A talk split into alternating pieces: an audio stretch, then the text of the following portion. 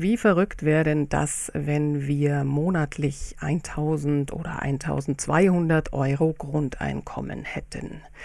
Was würdest du tun? heißt ein neues Buch, das leider erst im Januar auf den Markt kommen wird, aber viele Fälle von gelebtem, bedingungslosen Grundeinkommen dokumentiert. Dazu ist meine heutige Gesprächspartnerin mit ihrem Co-Autoren von der Initiative Mein Grundeinkommen durch Deutschland gereist, um die Gewinner des bedingungslosen Grundeinkommens zu besuchen und zu befragen. Ich darf Claudia Cornelsen am Telefon begrüßen. Hallo. Hallo Eva, hallo liebe Hörer. Die Initiative Mein Grundeinkommen verlost bereits seit vier Jahren bedingungslose Grundeinkommen für jeweils ein Jahr in einer Höhe von 1000 Euro pro Monat. Und ihr wollt in diesem Buch jetzt zeigen, was das bedingungslose Grundeinkommen mit den Menschen macht. Gibt es denn schon ein Fazit vorab und wenn ja, wird es schon verraten? Ähm, naja, ganz viel verrate ich nicht, aber wir sind ja gestartet mit der Grundeinkommensfrage, was würdest du tun? Also jetzt haben wir gesagt, du hast es jetzt gehabt, das Grundeinkommen, was hast du denn jetzt gemacht mit dem Geld?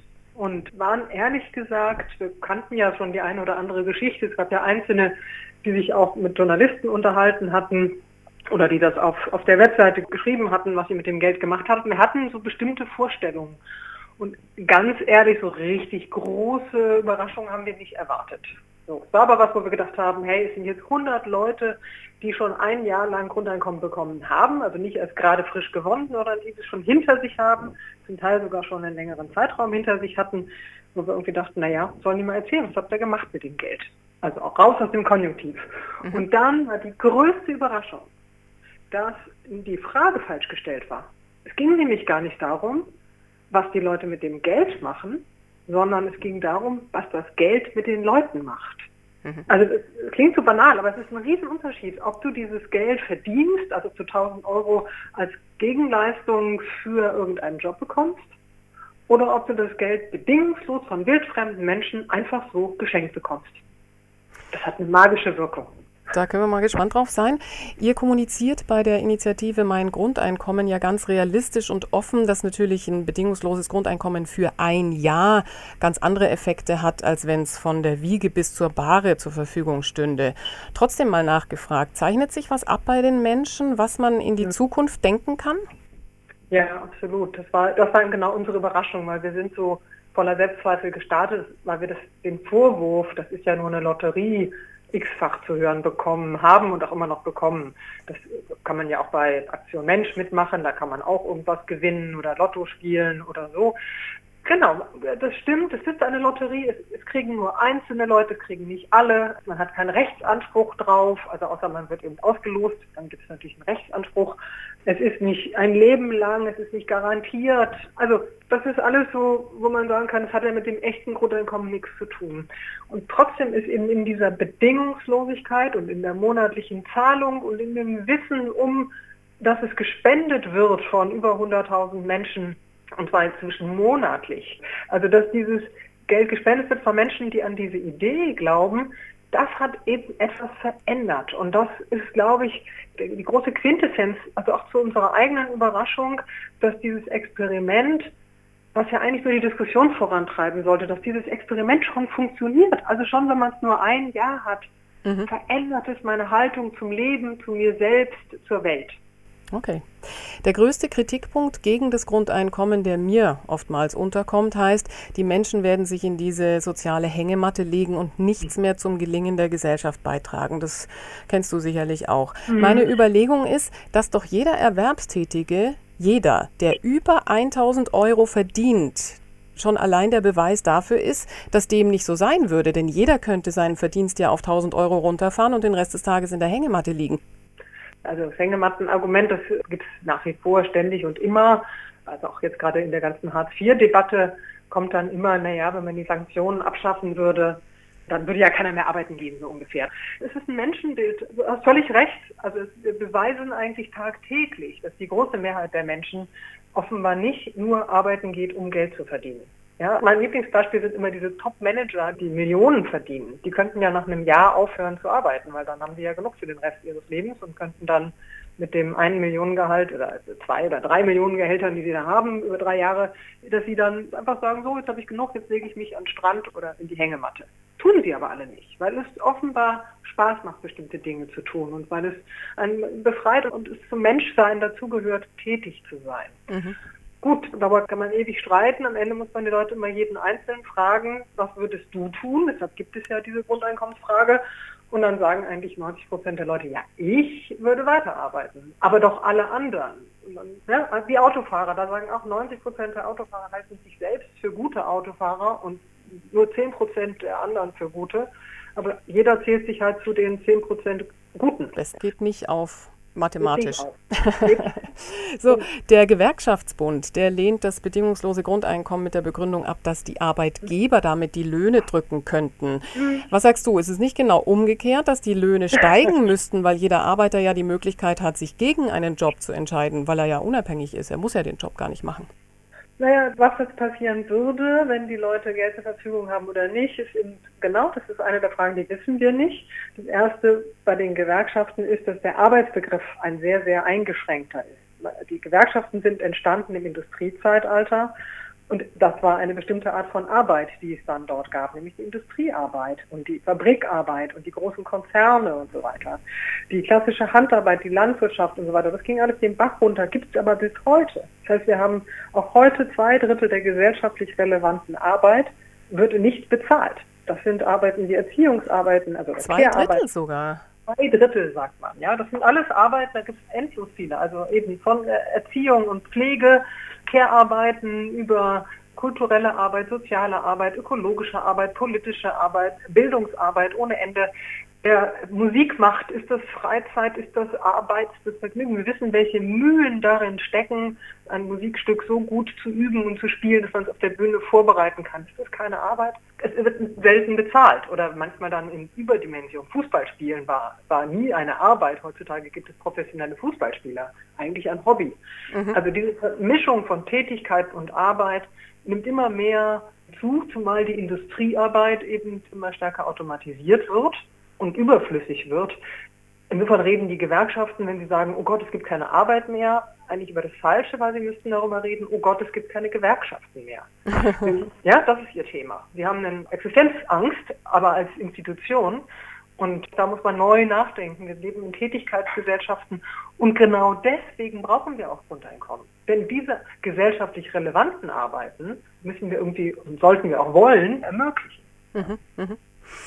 Schön. Also vor einer kleinen Musikpause möchte ich noch eine Frage stellen. Ein mhm. großes Fragezeichen ist ja immer die Finanzierung des bedingungslosen Grundeinkommens. Es gibt unterschiedlichste Ansätze dazu. Finanzierung aus den bisherigen Sozialleistungen plus Mehrwertsteuer oder plus Reichensteuer oder oder. Welche Berechnung überzeugt dich im Augenblick am meisten?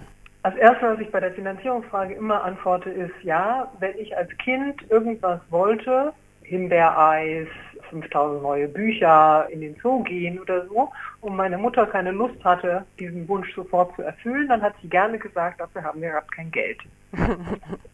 so, der Text, ich rede über Geld und tue so, als hätte ich keins, ist immer nur eine Verweigerungshaltung gegenüber einem Thema, um mich damit auseinanderzusetzen. Jetzt kann man sagen, gut, es gibt Leute, die ernsthaft die Frage stellen, wie finanzieren wir das? Mein Lieblingsthema dabei ist, es ist schon längst finanziert. Wir haben ein Steuersystem, wo wir jedem Menschen, also das ist sogar, kann man verfassungsrechtlich nachverfolgen, alle glauben es immer nicht, aber du und ich, ich hoffe mal, dass du irgendwie bezahlt wirst für deine Arbeit, Eva, und ich werde es auch, wir beide, wenn wir ein Einkommen haben, beziehen gleichzeitig auch ein Grundeinkommen. Und zwar als unsichtbares Grundeinkommen, deswegen weiß es kaum jemand, nämlich in Form eines Steuerfreibetrages kann man auf jeder Party, kann man damit punkten, wenn man die Leute einfach fragt, weißt du, wie hoch dein Steuerfreibetrag ist? Das ist das, was verfassungsrechtlich als Existenzminimum nicht angetastet werden darf. Das wird jedem von uns zugebilligt. So, also wenn man jedem Menschen den Freibetrag auszahlen würde, dann wären das jeden Monat 750 Euro. Das ist exakt das Äquivalent zu dem, was wir als Hartz-IV-Betrag ausbezahlen, eben sogenanntes Geld, also Bargeld und Krankenkasse. Nur, dass es dort überhaupt ganz und gar nicht bedingungslos ausgezahlt wird und noch nicht mal garantiert. Ja. Mhm. Aber wir haben es eigentlich schon. Und wir könnten einfach bestimmte einfache Dinge, also wenn wir Hartz IV bedingungslos machen würden oder auf jeden Fall erstmal sanktionsfrei und die Bedarfsprüfung abschaffen würden und die Steuerfreibeträge, da gibt es ja auch keine Bedarfsprüfung. braucht nur das Einkommen. Ich muss auch nicht arbeiten dafür. Ich kann auch einfach durch meine Aktienerträge oder Immobilien, Mieteinnahmen oder sowas in der Hängematte liegen und Geld erwirtschaften. Trotzdem kriege ich den Steuerfreibetrag. Komplett bedingungslos. So, wenn ich diese ganzen Freibeträge mal einfach nur ummodle und sage, wir räumen das mal auf, wir machen das weniger kompliziert, wir schaffen das Ehegattensplitting ab, dann würden wir gar nicht mehr Geld brauchen, aber wir müssten die Machtverhältnisse in Frage stellen. Ja? Und das wird dann interessant und diese Freiheit, die dann entsteht, das ist das, warum die Leute Angst haben, über das Geld zu reden. Ich habe Claudia Cornelsen vom Verein Mein Grundeinkommen am Telefon und wir unterhalten uns über das bedingungslose Grundeinkommen und das im Januar erscheinende Buch Was würdest du tun? In der Schweiz ist eine Volksabstimmung zum bedingungslosen Grundeinkommen gescheitert. Wie steht denn die Politik im Augenblick hierzulande zum bedingungslosen Grundeinkommen? Also ich würde sagen, das Schweizer Experiment ist nicht gescheitert. Es war eine sehr schnelle Hauruck-Aktion, die innerhalb von drei Monaten entstanden ist. Man hat gesagt, wir ziehen es durch. Und vor der ganzen Abstimmung war noch gar nicht so viel über Grundeinkommen geredet worden. Da kannten nur ganz wenig Leute. Das, dann hat immerhin ein Viertel der Bevölkerung gesagt, wir finden das, oder ein Fünftel, gesagt, wir finden das eine gute Idee. Und da redete man nicht über 1000 Euro im Monat, sondern über 2500 Franken. Also das war auch nochmal eine größere Hürde.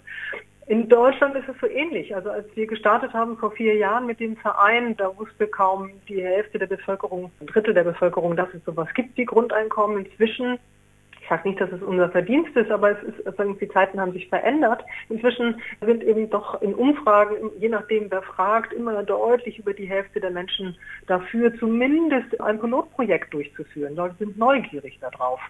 Und die Politik, das merken wir halt wirklich fast tagtäglich, interessiert sich zunehmend. Wir kriegen wirklich fast jeden Tag Einladungen zu irgendwelchen politischen Gruppierungen, die mit uns diskutieren wollen. Und zwar quer durch fast alle Parteien. Also die SPD im Moment besonders, aber auch die FDP, die CDU. Sie sind alle interessiert, die Grünen sowieso, die ja sich am stärksten dazu bekennen.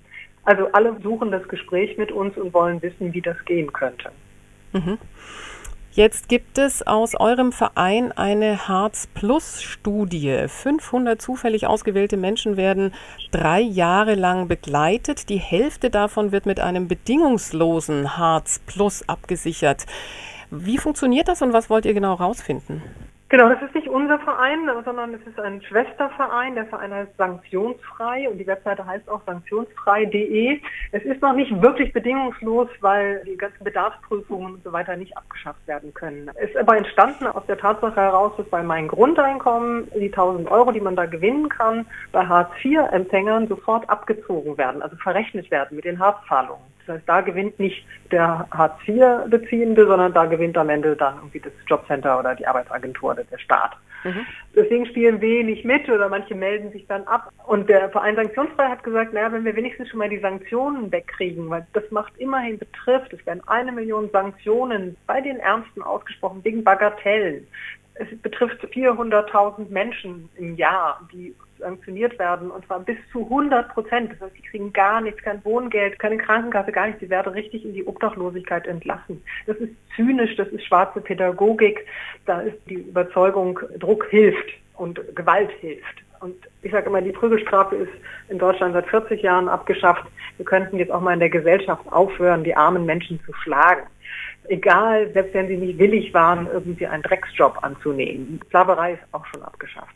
So, und diese Idee, die Sanktionen abzuschaffen, das geht aus dem Verein heraus. Das heißt, wir sammeln Geld ein. Wenn jemand sanktioniert wird, kriegt er das. Der Staat nimmt ihm das Geld weg. Wir geben es aus Privatkasse wieder den Leuten zurück und stocken wieder auf auf das Existenzminimum. Und das wird dann nicht genommen. Das wird nicht genommen. Das könnte ja trotzdem so argumentiert werden, dass das ja ein Plus ist von dem, was sanktioniert wurde. Also könnte man ja nochmal runtergehen. Genau, das wäre normalerweise auch so, wenn ich einem Bettler was schenke, dann müsste der, das gibt's auch, diese Fälle hatten wir auch schon, wird ihm das abgezogen. Das ist einer der, durch die Medien, der hat in der Fußgängerzone gesungen und dann hat jemand gemerkt und hat gesagt, oh, du hast ein, als Sänger ein Einkommen von 60 Euro im Monat, das wird jetzt von deinem Harf abgezogen und zwar rückwirkend für das letzte Jahr. Aber wie und funktioniert es dann? Genau, bei uns funktioniert es, weil wir den sogenannten Tafelparagraphen anwenden. Die Tafeln, die Essen ausgeben, ist eine mildtätige Gabe. weil wir eben die nicht bereichern, sondern nur das Existenzminimum wiederherstellen. Es ist eben dieser Rechtsgrad, den wir da gehen. Ja? Und zum Teil ist es auch ein zinsloser Kredit, weil wir mit Anwälten Widerspruch einlegen gegen die Sanktionen. 90 Prozent der Fälle hatten wir bislang Erfolg.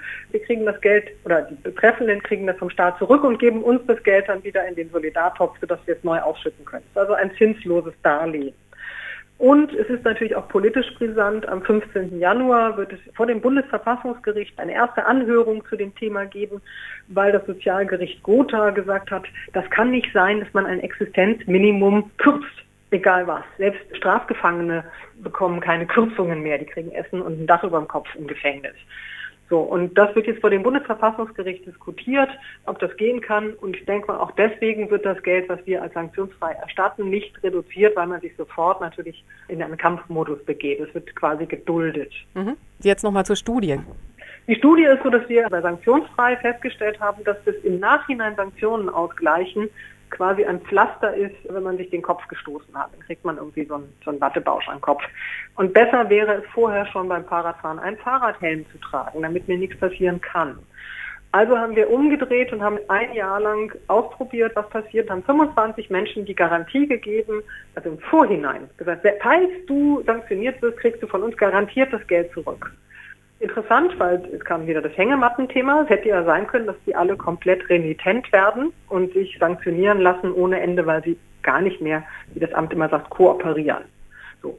Es war nicht so. Wir haben also von dem Geld, das wir Sicherheit gesammelt hatten, fast alles am Ende über gehabt und konnten das reinvestieren, aber haben noch dazu gesammelt, sodass wir jetzt eben 250 Menschen nicht nur ein Jahr lang, sondern drei Jahre lang garantiert im Voraus absichern gegen Sanktionen. Das nennt sich Harz Plus, weil wir sagen, das ist das normale Harzsystem, aber plus Vertrauen. Im Unterschied zu dem Misstrauen und ohne Druck, ja, das wir sonst haben. Mhm. Harzplus.de ist auch die Webseite, wo man sich anmeldet. Bitte, bitte, bitte macht mit. Je mehr mitmachen, desto stärker finden wir Gehör. Weil jetzt am Wochenende zum Beispiel wird die SPD darüber diskutieren, wie sie weitermachen. Und da wird genau diese Frage der Sanktionen diskutiert. Und eigentlich wissen alle, dass es Quatsch ist dass Druck nicht hilft. In der Wirtschaft ist es gang und gäbe, nicht mehr die Leute zu bestrafen für Fehlleistungen, sondern sie zu belohnen für positive Leistungen, in Freiräume zu geben, in Eigenverantwortung zu geben, Vertrauensarbeitszeiten. Alles ist längst erwiesen, also die Wissenschaft muss sich da gar nicht mehr hinstellen. Trotzdem, die Politik begreift es nicht. Wir sagen, wir führen es euch vor und beobachten jetzt auch in diesem Bereich der Nichtarbeitsgesellschaft ob da die Psychologie des Menschen anders ist oder eben nicht, wie wir glauben, sondern dass auch diese Menschen tätig sein wollen und dass sie viel mehr Freude haben, etwas zu tun, wenn man sie stärkt und stützt, statt sie permanent zu bedrohen und zu verängstigen. Sehr, sehr spannend. Das werden wir verfolgen. Claudia Cornelsen ist am Telefon. Sie ist Journalistin und Autorin, Ghostwriterin und vieles mehr. Was würde sich denn in deinem Leben mit einem bedingungslosen Grundeinkommen ändern? Eigentlich gar nicht viel. Ich habe an irgendeinem Punkt in meinem Leben so eine innere Haltung, glaube ich, entwickelt, dass ich gesagt habe, es wird schon irgendwie Geld vom Himmel fallen, das mir ermöglicht zu tun, was ich will. Also meine Grundschullehrerin hat mir schon ein Zeugnis geschrieben, Claudia muss lernen, Dinge auch dann zu tun, wenn sie keinen Spaß machen. Ich habe das bis heute nicht gelernt. Ich habe immer nur gemacht, was mir Spaß macht und habe immer Leute gefunden, die mir Geld geschenkt haben, damit ich es tun kann. Und das ist irgendwie was, wo ich sagen würde, ich habe so eine Art Grundeinkommen. Claudia Cornelsen, ein schönes Schlusswort. Ich danke sehr herzlich für das Interview von dem Verein Mein Grundeinkommen und Mitautorin des Buches Was würdest du tun, das im Januar herauskommt. Man kann allerdings jetzt schon bestellen auf der Homepage, habe ich gesehen, und man kann es als Postkarte sozusagen schon als Weihnachtsgeschenk verschenken. Vielen Dank für das Interview. Geschehen.